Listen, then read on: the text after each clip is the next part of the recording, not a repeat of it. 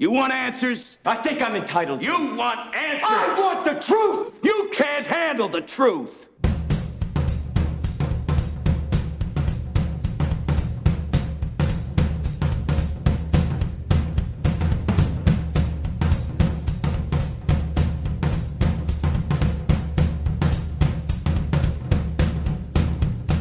Cinema, geopolítica, relações internacionais. Está no ar o Cinegricast.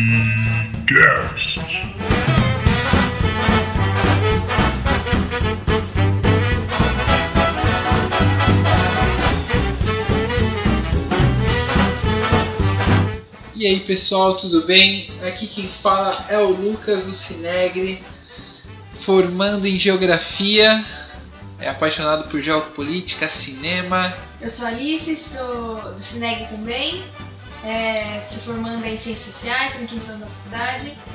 Assim como o Lucas, a gente veio discutir cinema e geopolítica com vocês.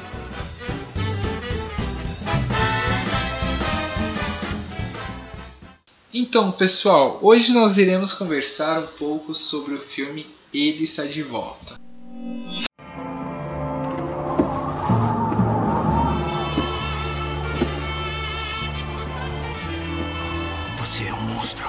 Ah, eu sou? Então é bom você culpar também aqueles que elegeram esse monstro. Todos eram monstros. Eram todos pessoas normais. Que decidiram escolher uma pessoa diferente das outras para poderem confiar o destino do país. Quer fazer o que, Zavatsky? Impedir as eleições? Não. Mas eu vou impedir você. Você nunca se perguntou por que as pessoas me seguem? É porque, no fundo, elas são como eu.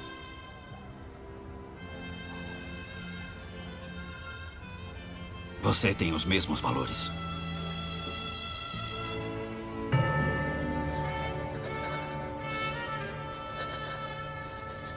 E é por isso que você não vai atirar.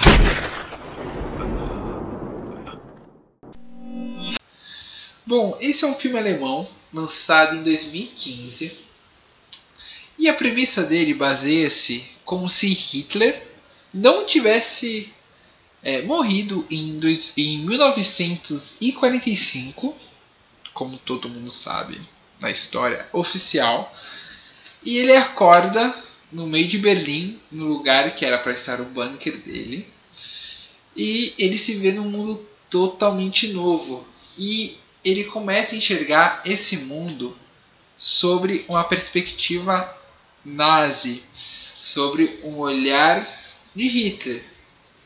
E o que mais pega nesse filme é que ninguém acredita que ele é o Hitler de verdade.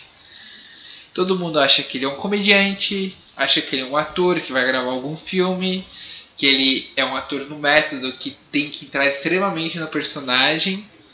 E ninguém acredita que ele é realmente Hitler. Ninguém acredita que o Hitler está de volta.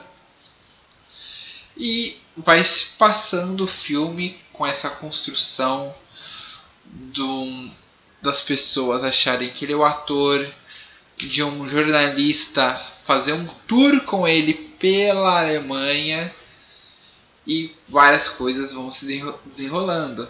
Daí, quando ele encontra com esse jornalista, o filme começa a desenrolar de uma maneira muito interessante, porque o filme passa a ser um documentário com pessoas reais que são entrevistadas, conversam com esse suposto Hitler e começa a revelar um lado da sociedade que ainda tem esse apreço pelo nazismo, ainda tem não apreço, o que eu poderia dizer, ainda tem uma certa saudosidade, tem um viés ideológico e político que bate muito com as ideias do Hitler. E é isso que se pauta esse filme.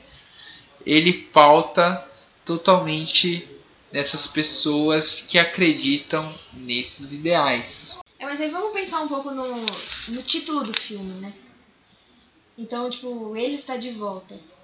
Mano, Isso é foda, porque eu sinto como uma metáfora, tá ligado? Hum. Porque não é algo real, obviamente, porque é uma ficção. Entretanto, tipo, ele está presente naquelas pessoas como demonstra o documentário. Que até aquela parte do filme que ele. Ah, atenção! Agora vai começar spoilers, tá, pessoal? Spoiler alert! Spoiler alert! Spoiler alert! Spoiler alert! Spoiler alert! Spoiler alert! Então, se você não assistiu o filme, pause o podcast e vá assistir o filme. Tem na, tem na Netflix, é, locadora, se ainda existe alguma locadora no Brasil, vai, aluga o filme, porque, mano, vale muito a pena. Então, aqui ó, zona de spoilers. Aquela parte do filme, é quando ele fala assim: as pessoas estavam caladas, mas foi é, tipo, precisou de algumas palavras-chave para que eles caíssem na minha rede, tá ligado? Uhum. Eu acho que aí está o ponto do ele estar de volta, tá ligado? Eu acho que aí que, pra mim, no filme foi o que começou realmente a mostrar, tipo, porra, aí eu enxerguei o, o, a ideologia fascista, nazista está de volta, tá ligado? Sim. É, é, é bacana, assim, eu acho que a cena que mais me marcou nesse sentido foi a cena final, né? Sim. Que. De novo, gente, mano. Alerta spoiler aí. A cena que o. Que aquele moço lá do, da televisão vai conversar com o. Com o Hitler e obriga ele a se jogar do prédio, só que o Hitler se joga e aparece atrás dele, né? É. Então acho que foi ne- nesse momento do filme que eu, que eu entendi que ele está de volta, talvez porque nunca tenha ido embora. Eu acho que esse é um pouco do, Ou porque não tem como matar ele?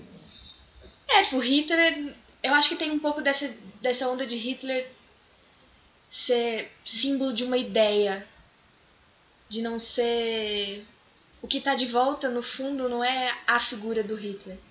Talvez ele tivesse que aparecer de novo para mostrar que não é exatamente quem ele é, mas o que ele representa. A, a ideia. A ideia A Hitler, ideia a nunca ideia- foi embora, mano. Isso. É isso que. Mano, é isso que me pega muito. Mano, até quando você parafraseia, a gente não vai entrar em detalhes, mas, mano, me sinto em chamas, tá ligado? Uhum. É. É. Infiltrado na clã.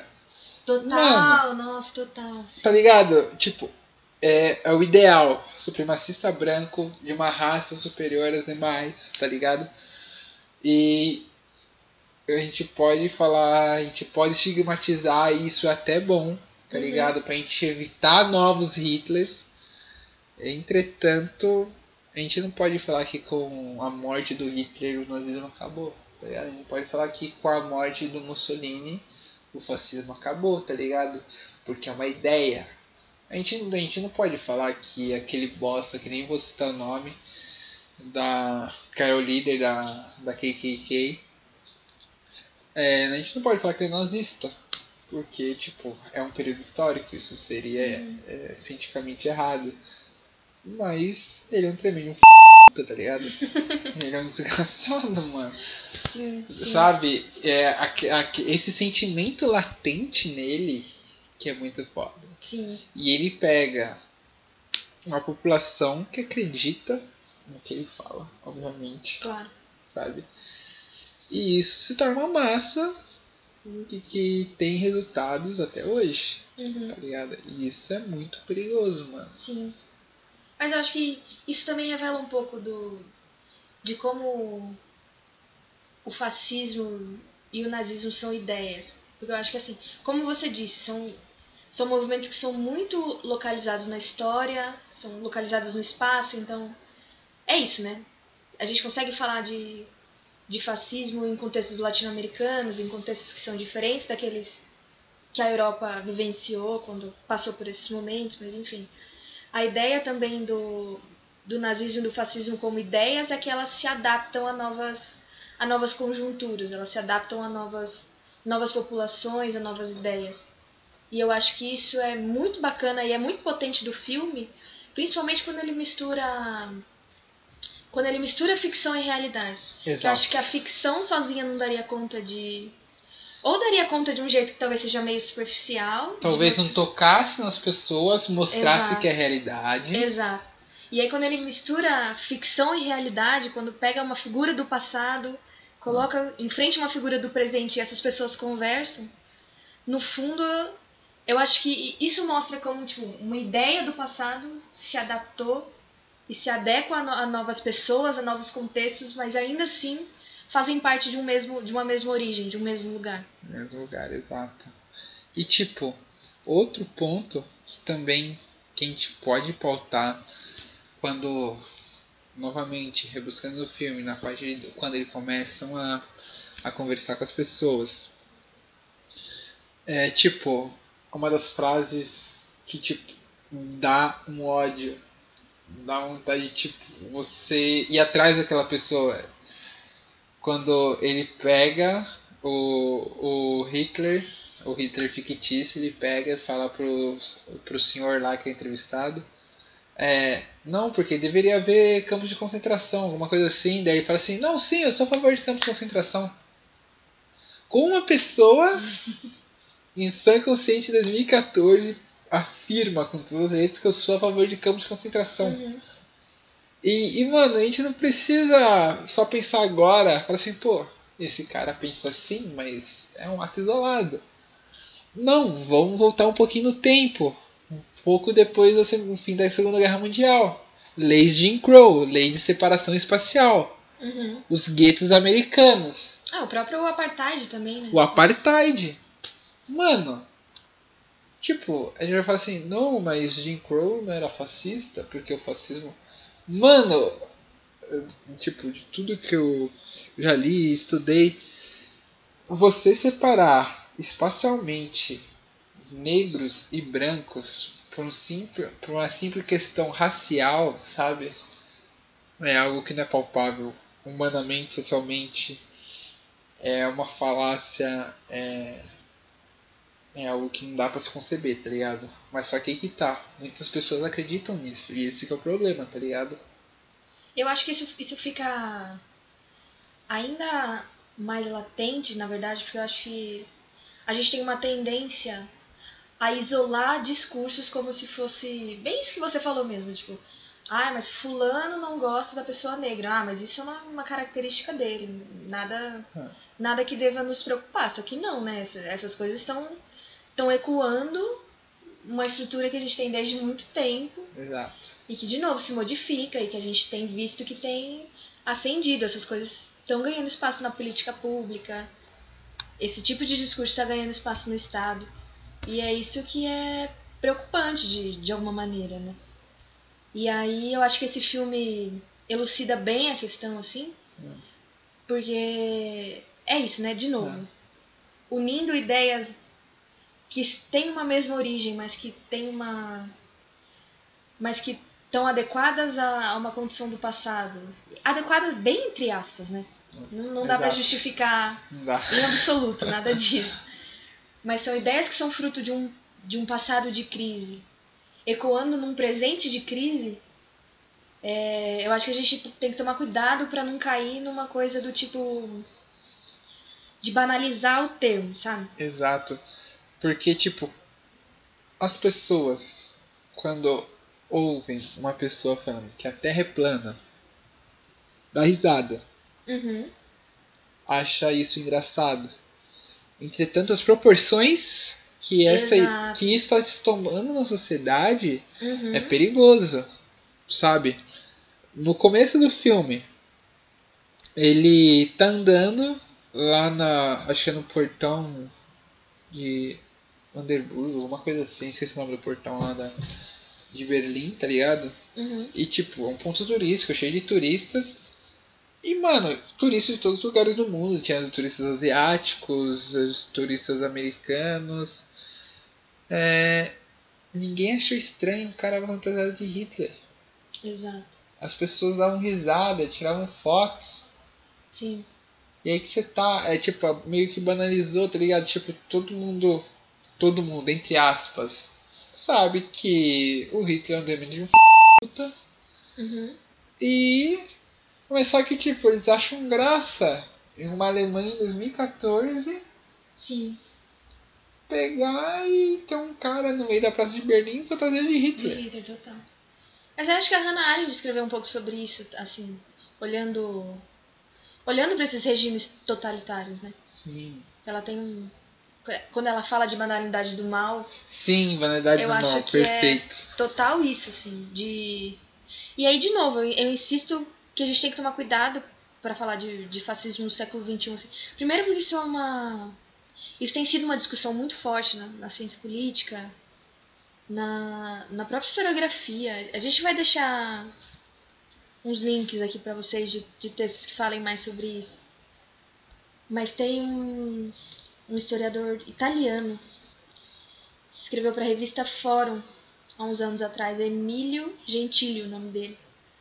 E ele fala um pouco sobre isso, assim, de quase como heroificar ou dizer de um de um período que é eterno e do qual a gente dá nome muito fácil e atrela a nossa realidade muito fácil. Então acho que julho de 2013 mostrou muito isso, pelo menos pra mim, assim, um pouco. Que quando começou a se questionar as lideranças, não, que a gente é um movimento sem liderança, e o, e o Perigoso. começou. E aí desde então, essa palavra do fascismo começou a rondar. Exato. Só que percebe que o, o fascismo atrelado a 2013 já é completamente diferente do fascismo pós-eleições de 2018. Então, tipo, a gente tá chamando o que de fascismo no fundo? Será que a gente pode. Não é uma maneira de banalizar um conceito super complicado também, sabe? Mano, eu enxergo como algo pra você ter cautela, enxergar tendências, sabe? Hum, interessante. enxergar, vamos supor. Obviamente, a gente tem sempre aquela dualidade de bem e mal e tudo mais, Uhum. mas você começa a perceber que certa pessoa tem uma inclinação para tal ação, você não pode tratar aquilo lá como, ah não, mas ela só tem inclinação, ela não é. Mas ela pode não ser ainda, tá ligado? Antes da Sim, marcha, sim. da, antes da marcha do, dos camisas negras em Roma, quem que era Mussolini? Uhum. Antes do crash de 29, quem que era o partido nazista, Sim, sim. sabe? Uhum. Então, tipo, é, você tem um cara lá que tá falando que é, os judeus têm que morrer, que a minha luta é, é essa, tá ligado?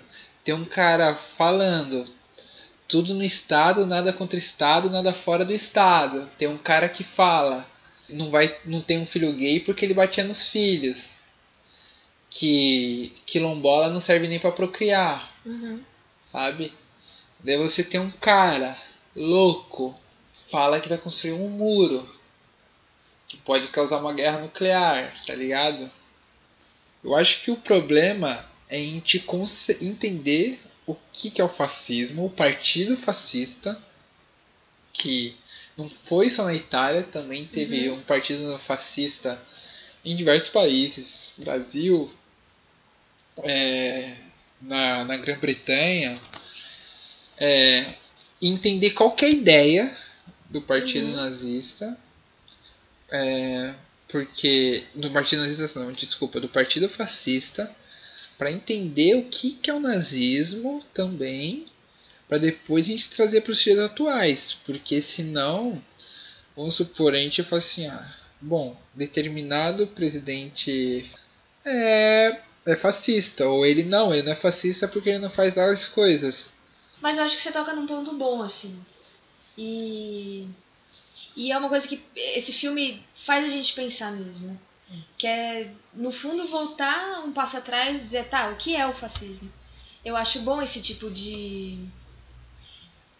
Ah, mano, esse tipo de retorno, assim, sabe? Que eu acho, eu acho da hora quando um filme faz a gente pensar no que a gente vive e quando a gente se dá conta que o que a gente vive é fruto de um, de um passado que a gente precisa entender para seja para não repetir, seja para aprender com ele, sabe? Então eu acho que isso é um ponto até interessante assim, a gente podia conversar um pouco sobre isso assim. Não. O que, que, é, que, que é o fascismo? Olha, boa pergunta, né? boa pergunta. Mano, eu gosto de sempre começar com a etimologia da palavra. Porque massa, massa. muitas pessoas não sabem o que é um fácil. Fácil era tipo, pra quem não conhece, era tipo uma machadinha romana. Uma machadinha feita de vários gravetos enrolados. E, e, o, e o Mussolini rebusca isso e traz uma ideia muito forte. Muito forte. Que é a ideia da união. Porque um graveto sozinho ele é quebrado facilmente.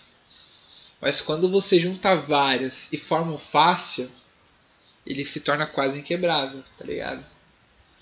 Então, qual que é a ideia do, do Mussolini numa, numa Itália que tinha uma discrepância, ainda tem, ainda Aham, tem claro. uma discrepância enorme entre norte e sul.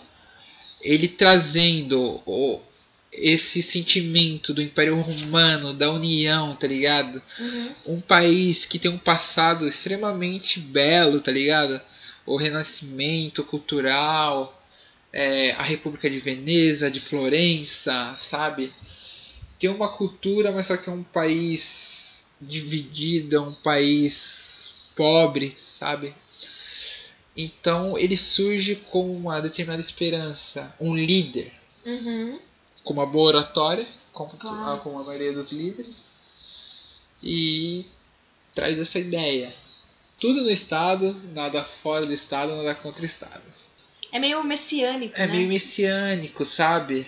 Não, e um Estado que teoricamente vai, vai servir a todos É. e- igualmente e que vai tirar a galera da crise.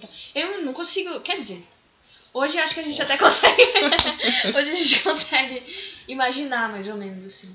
Mas se você pensar num contexto de. de um país que acabou de sair de uma guerra e que tá completamente dilacerado, que foi inclusive culpado por toda a guerra. E Que é o caso da aparece- Alemanha, né? Exato. E aí apareceu um cara que que começa a dar voz pra um monte de coisas que às vezes a gente já tá pensando, mas que não consegue colocar Ah. em palavras, tipo, essa coisa da liderança carismática, que acho que é também uma uma característica muito específica assim do fascismo, do nazismo, tem muito a ver com com essa coisa quase espiritual assim, sabe? De Exato. é, tipo, acho que Weber fala um pouco sobre isso, né? Da liderança carismática, que é do tipo. É, é além do que. É além de dizer o que as pessoas querem ouvir. É. É dizer o que as pessoas precisam ouvir para que elas se sintam seguras o suficiente de que a situação delas vai mudar. Então, tipo, é muito potente. É muito fácil a gente, a gente cair nesse tipo de coisa, sabe? Muito fácil. Porque a gente cai em todos os sentidos da vida. Futebol, novela, sei lá. Quando vai mudar um técnico, muda o técnico da seleção brasileira, porra, esse cara vai salvar a seleção brasileira. Nossa, é verdade. o hexacampeonato. Tipo, É, será? Que a gente se baseou em quê pra falar sobre isso? Então, claro que é uma, é uma comparação muito exagerada. Essa foi Não. uma comparação muito forçada. assim. Mas é. Porque às vezes a gente fica pensando, nossa, de olhar pra história e pensar, porra, como as pessoas deixaram isso acontecer, sabe? Pô, a gente também tá deixando acontecer um monte a de gente tá coisa. deixando sabe? acontecer, Exato. sabe? Sabe? E eu acho que, de novo, o filme é, não deixa de ser um exemplo de como a gente tá Não deixando deixa. essas coisas acontecer, sabe? Porque acho que até a própria ideia de você pensar um retorno de Hitler.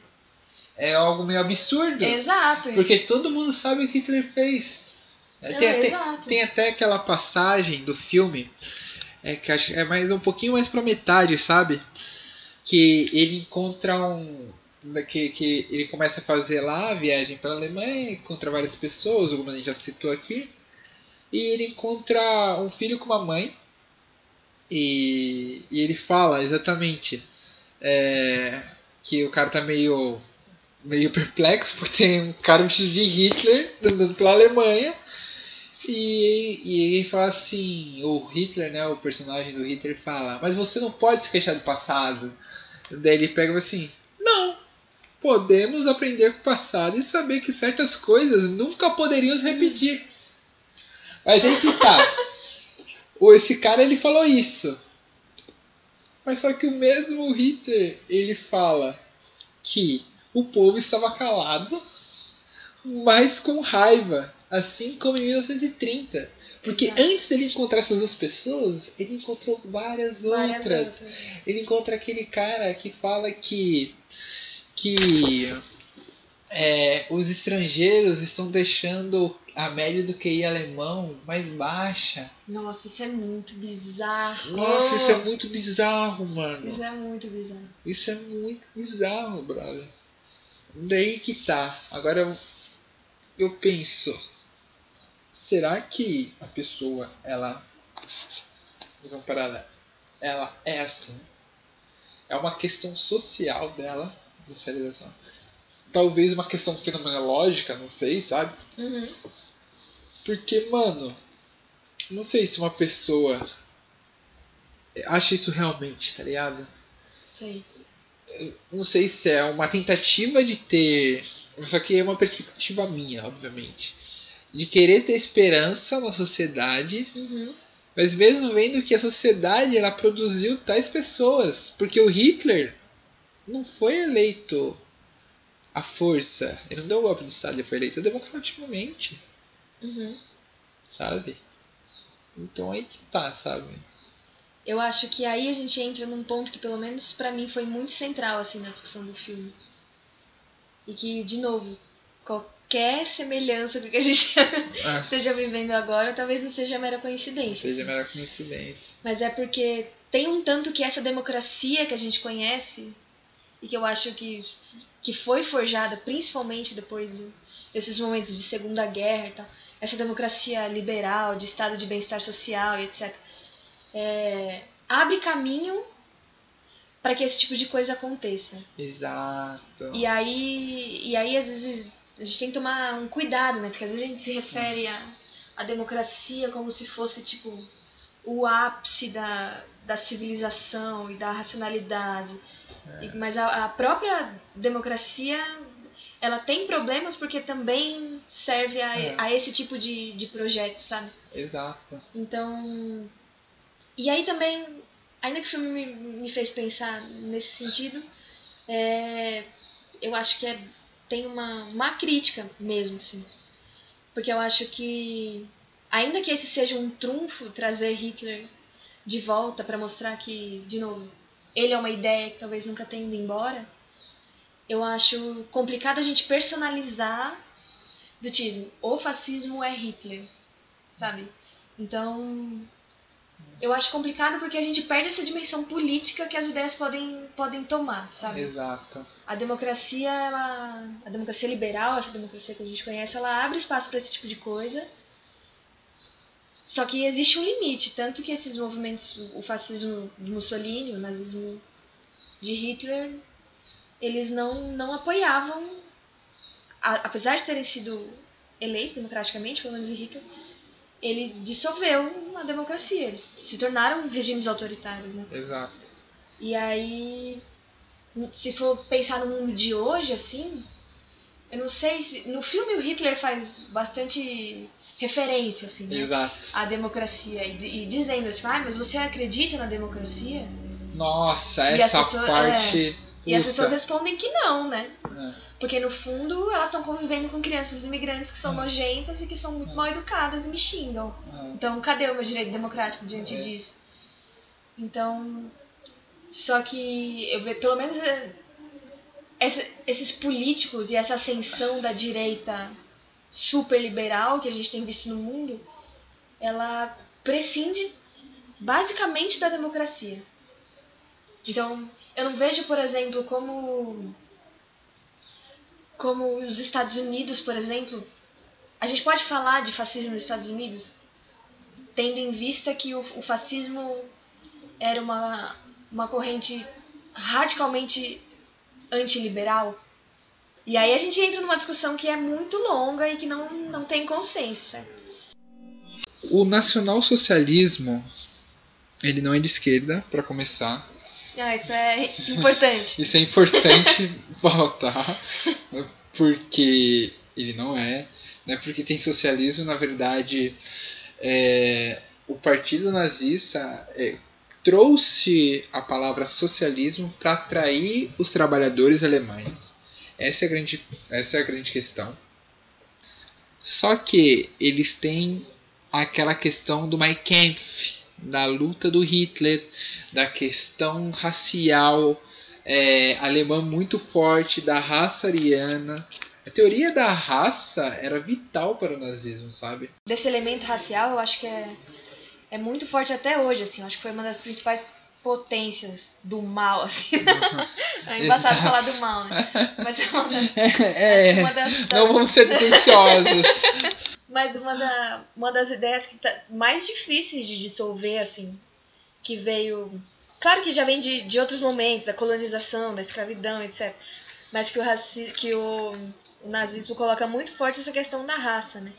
E acho que no mundo atual, na, na política atual, em especial na Europa, com a crise da imigração e etc., essa questão racial volta muito à tona, né? Exato, E aí, o Hitler do filme fala bastante sobre isso, né? exato. de a princípio a primeira pessoa que ele que ele aborda né aquela aquela senhora alemã que tá num Tipo na lanchonete. é, é tipo um, um, um food truck assim e aí ele pergunta se ela acredita na democracia e ela diz que não e, e ela diz que não pelo fato da existência de imigrantes no país Exato. então, como se a existência de um imigrante ferisse A democracia, A democracia. plena e absoluta do povo exato, alemão. Exato. E, nossa, isso é perigosíssimo, né? Acho que o filme trata muito bem dessa, dessa coisa. De, tem várias cenas, É, né? várias cenas, sobre... a xenofobia, da democracia, tanto aquela que a gente já citou já, das pessoas, dos imigrantes terem o QI menor, sabe? Quando encontra aquele grupo de velhos é, que eles estão meio sem esperança Uhum. e eles falam que um, um indivíduo não consegue fazer nada, daí o próprio Hitler fala assim, não, mas só que unidos com as nossas ideias, a gente pode fazer alguma coisa. Mano, essa é a ideia do fascismo. É isso, né? Quando a gente mistura. Quando a gente leva essas coisas pra política pública, quando essas coisas viram agenda de Estado, quando o racismo faz parte de uma agenda, De uma agenda. é, é quando assim a coisa já tá encaminhando para um lugar que ela não deveria. E aí, e aí esse filme é, é interessante pra, da gente ver agora, em 2019, porque desde 2008 a gente tem visto uma ascensão de ideias ultranacionalistas e super xenófobas e super racistas no mundo, sabe? Exato. E aí é interessante pensar. É, assim, é interessante barra dá muito medo, Exato. barra a gente precisa entender o que, que tá acontecendo, né? Porque, Alice, como, como é, já falei e retomando novamente o filme, quando o Hitler fala assim, o povo estava calado, mas estava com raiva como em 1930. Crash de, de 1929. Mano, ali foi, foi uma, um divisor de águas na Alemanha, o Crash de 1929. Assim como o Crash de 2008 foi um divisor de águas no mundo. No mundo. É, eu já falei né, com você já sobre é, a grande aposta. Eu recomendo fortemente, provavelmente em outros podcasts eu irei retomar esse filme, porque esse filme ele é muito bom para entender um evento recente de uma maneira tão descontraída, porque o diretor é o McKay, ele é um diretor que ele faz umas comédias meio de humor negro e tal, mas ele explica de uma maneira bem didática, entre aspas, sobre o que que foi o, o a Crash de 2008. É, não, não entrei em detalhes agora, esse filme merece um, um episódio de podcast somente para ele. É, mas eu gosto de uma parte dele que eu acho fantástica. Quando há o crash, tá ligado? O, o, o, o narrador, ele meio ele fala umas coisas mais ou menos assim. É, ninguém foi preso, nenhum grande bancário foi preso. O único bancário preso foi banqueiro, né? Preso foi um do Deutsche Bank. e eu acho que já foi solto, obviamente. Uma coisa que acabou com a vida de milhões, aumentou a criminalidade, aumentou o desemprego. É, e ele fala uma coisa que é fortíssima, que me fez entrar em uma depressão fodida. Ele fala: E nós culparemos as pessoas erradas por isso que aconteceu. Nós culparemos os imigrantes, nós culparemos os professores, nós culparemos aqueles que não têm nada a ver com isso.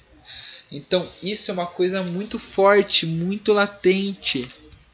Porque tem aquela parte quando ele encontra um dos líderes daqueles partidos nacionalistas alemães, Uhum. que ele fala que tempos como estes são perfeitos para pessoas como nós.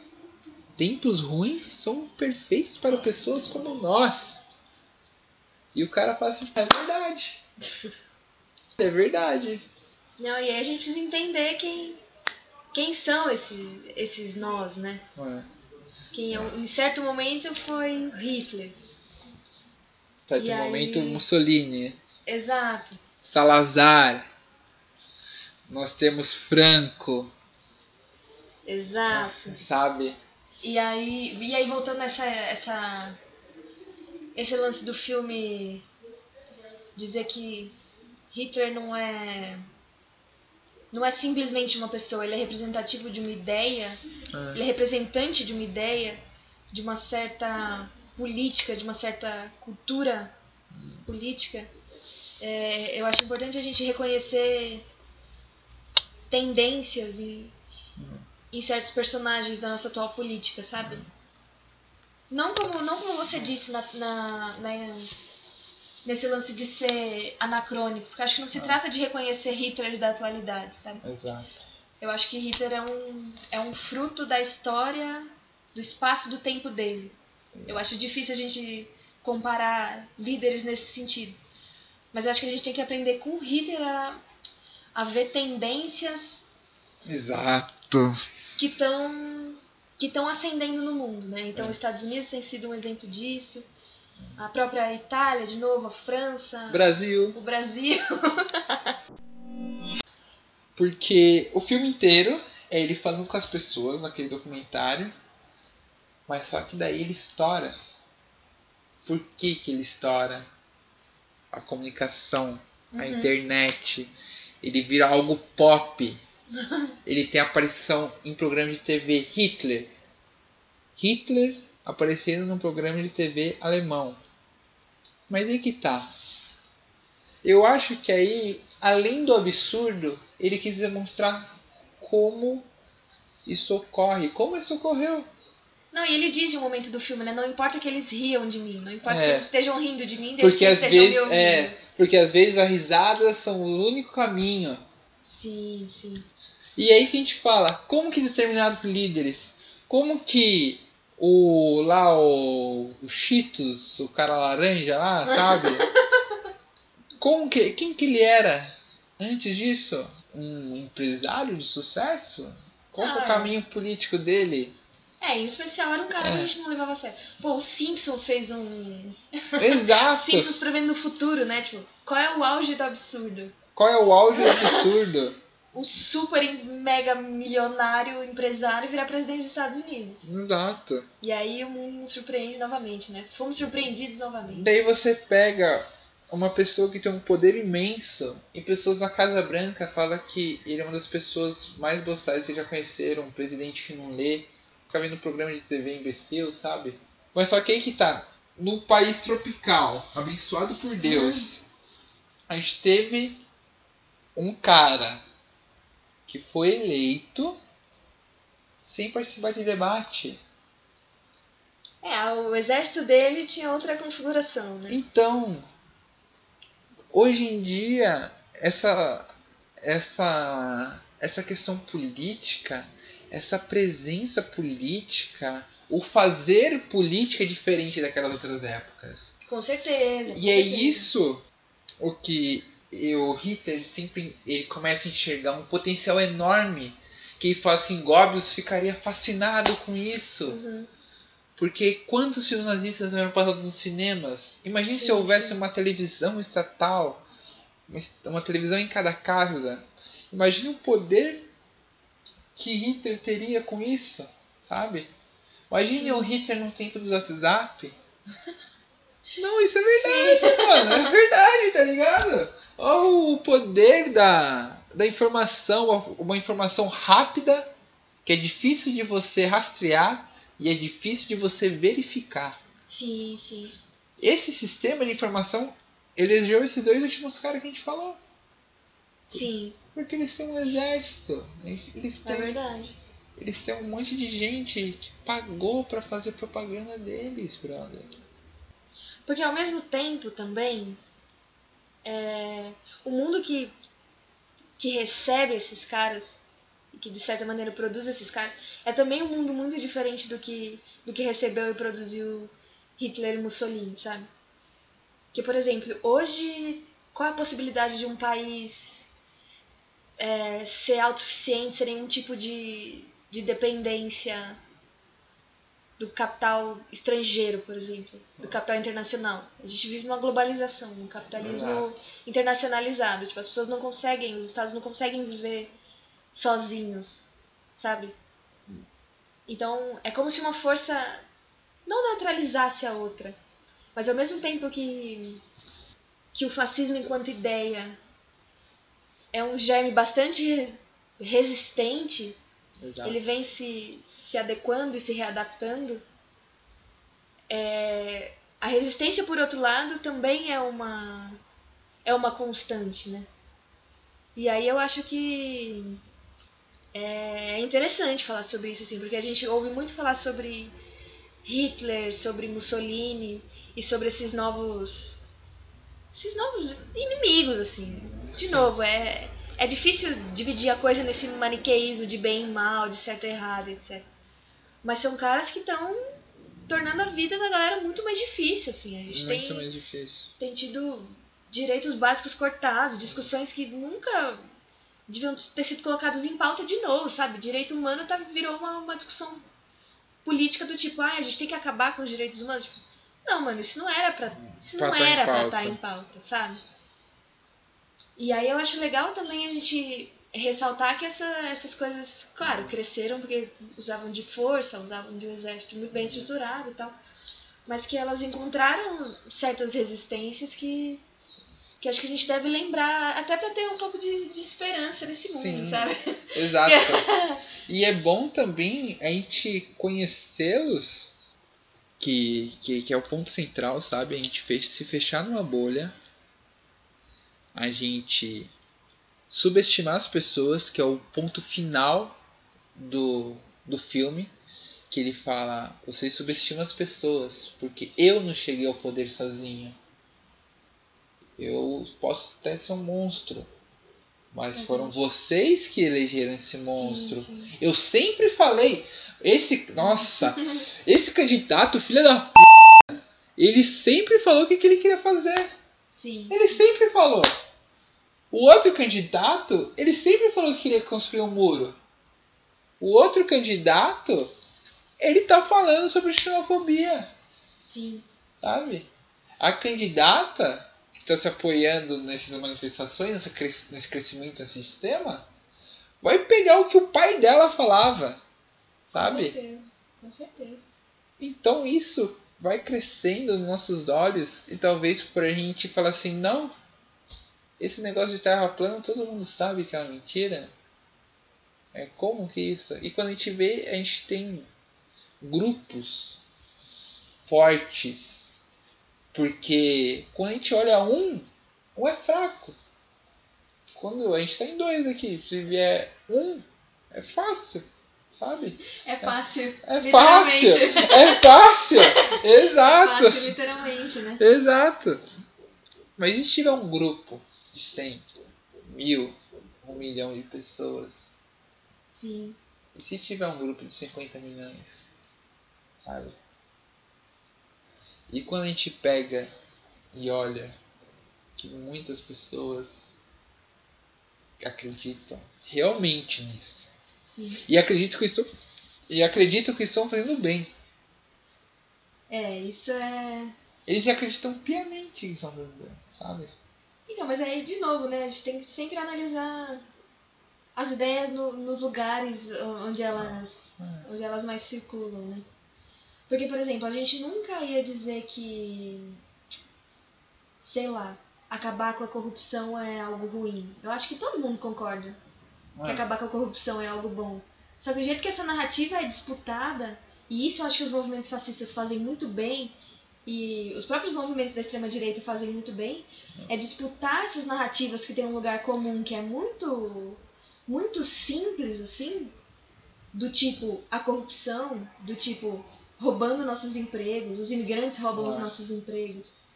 Então, isso é muito essa ideia é muito presente no nosso, no nosso dia a dia. Hum. E quando você copta isso pra política, e quando você vê um cara imenso, um empresário gigante falando isso, levando a público uma questão que você sabia que era errado dizer. Tipo, no fundo você sabe que é errado chamar o filho do imigrante de nojento, sabe? No fundo você sabe que é. Mas quando alguém importante, alguém enorme, pô, um candidato à presidência do, do país mais poderoso do mundo tá dizendo isso, por que, que eu não vou dizer, sabe? Então acho que essa disputa de narrativas, da qual a internet faz muito parte, da qual a televisão faz muito Ah. parte, agora menos, né? Mas acho que principalmente a internet, assim. Isso é. É assim, eu acho que é nosso, nosso calcanhar de Aquiles, assim, é a nossa maior dificuldade, mas pode ser também o nosso maior trunfo, sabe?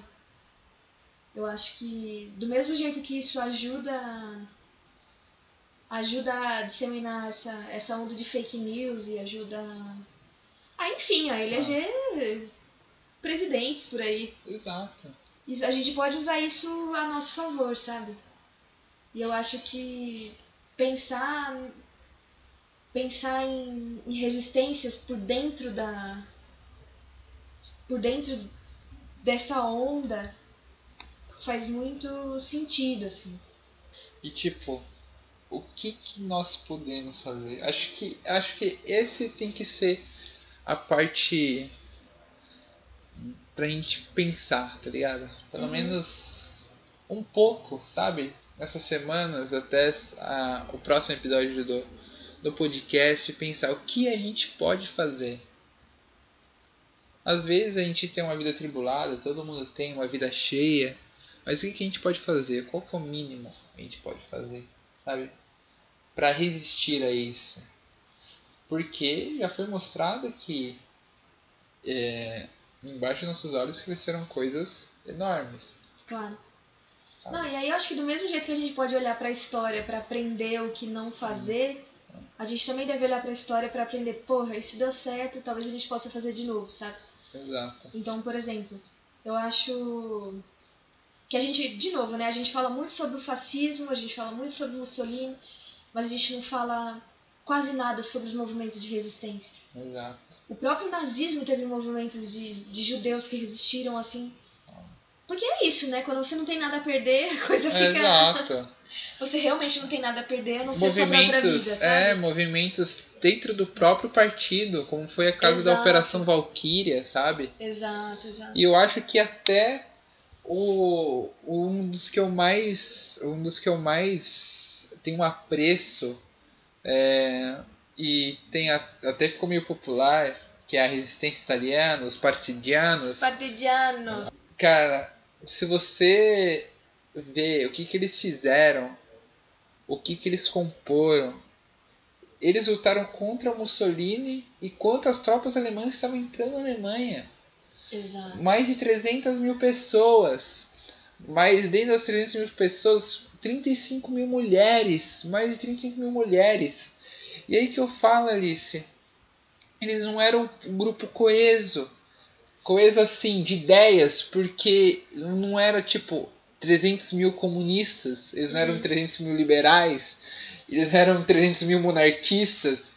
Dentro dos partidianos tinham liberais, tinham comunistas, tinham socialistas, tinham católicos, tinham monarquistas. Os próprios anarquistas, né? Que Quando você Exato. pensa que os anarquistas estão se juntando. Olha, quando você né? vê que anarquista tá se organizando, sabe? Eu acho que a pluralidade política é muito interessante, é muito boa. Essa é a política, essa é a democracia. A gente tem que frisar a república, a coisa pública, sabe? E só que às vezes a gente tem esses inimigos. Porque esse cara que tá aqui no poder, ele é inimigo de todo mundo. Principal inimigo da nação brasileira. Inclusive, jornalistas de grande histórico liberal, como é o caso do, do Reinaldo Azevedo, eu nunca pensei que, ver, que eu ia concordar com o Reinaldo Azevedo, sabe?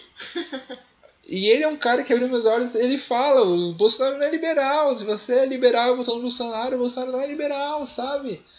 Ele, ele não sabe o que ele faz, ele não tem consciência política. Ele foi colocado lá por um grupo de interesse, um grupo muito poderoso. Nossa, até falei o nome do diabo, mano. Nossa. E tipo, a gente tem que ter essa união, sabe? Mas uma coisa é certa, sabe? Antidemocracia, ultranacionalismo, violência, eh, conduta racial, sabe? Superioridade racial. Isso não pode ser aceito na sociedade. Nunca. Porque isso é muito perigoso. Isso mata. Isso mata. Então, a única coisa que eu tenho pra dizer é isso. Cara, não interessa qual é a sua visão política, mas se você defende um, algum dos pilares do fascismo, dá uma lida. Cara, tem literatura pra tudo.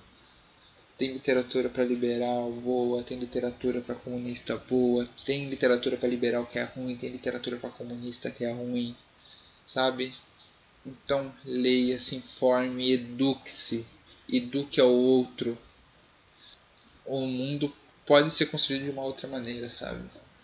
A humanidade, como agora parafraseando o Watchmen, Watchmen, excelente livro, é, indico para vocês o Watchmen como comediante na passagem do flashback do Ozymandias, ele fala que a humanidade tenta se destruir desde o início dos tempos. E quando as bombas começarem a voar, o Ozymandias seria o homem mais inteligente das cinzas. A gente acho que a gente não precisa se destruir, sabe? Acho que a gente tem um bom futuro. Mas é isso, né, gente? Do mesmo jeito que a política destrói, a política constrói.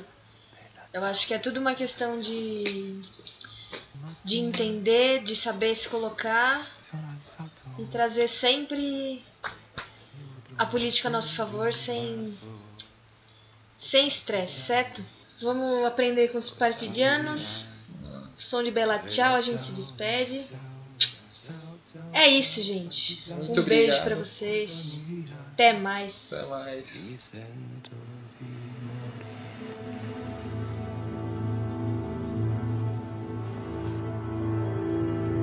Presenti passeranno. Oh, bella ciao, bella ciao, bella ciao, ciao, ciao.